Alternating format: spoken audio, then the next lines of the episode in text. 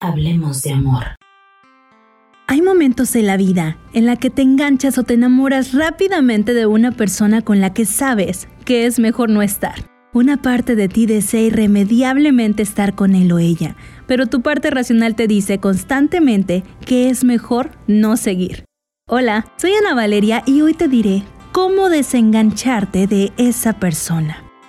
Esta situación se puede dar por muchos motivos. Puede que haya cosas de la otra persona que no te gustan y son importantes para ti, como que el otro no se enamore de ti o porque se haya saltado pactos que no quieres perdonar. Es entonces cuando llega el momento en que tu cabeza se impone y decides terminar con ese enganche que no te permite avanzar.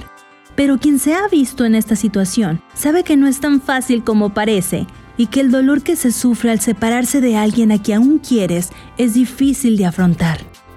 Es fundamental que cuando estés tranquilo, escribas los motivos de peso para no estar con esa persona. Esa lista es importante que la tengas a la mano en momentos de flaqueza, los cuales sin ninguna duda habrá.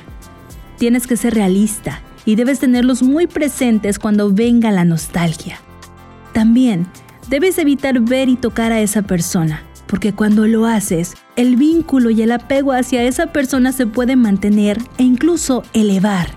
Para conseguirlo, es importante que dejes de seguirla en redes sociales para evitar ver fotos y videos. Es un paso difícil, pero es el más importante para empezar a avanzar.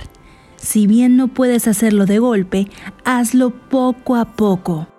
En el amor la dopamina tiene mucha presencia, cuando recibes y das amor, la dopamina es la causante de tu estado de excitación y subidón, por lo que al dejar de hacerlo, la disminución de esta hormona hace que tu cuerpo y mente añore y busque de nuevo aquellos lugares y momentos donde lo recibías.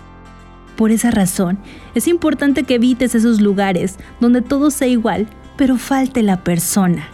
Es momento de cambiar tus hábitos. Anticípate en los peores momentos y crea estrategias que puedas llevar a cabo en tus momentos de bajón. Borra su número de teléfono, apágalo o déjalo lejos de ti. Cuando te sientas solo, sal con tus amigos o visita a tu familia.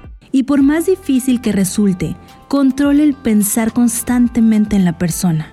Los pensamientos vendrán una y otra vez, de ti depende dejarte llevar por ellos, quedándote paralizado o estar atento cuando vengan y cambiar la dirección a otra cosa. Serán días eternos y muy duros, no la pasarás bien, pero poco a poco habrá cada vez más espacios de tranquilidad. Un día más es muy importante y fundamental para que puedas ir liberándote de este enganche que no quieres para ti.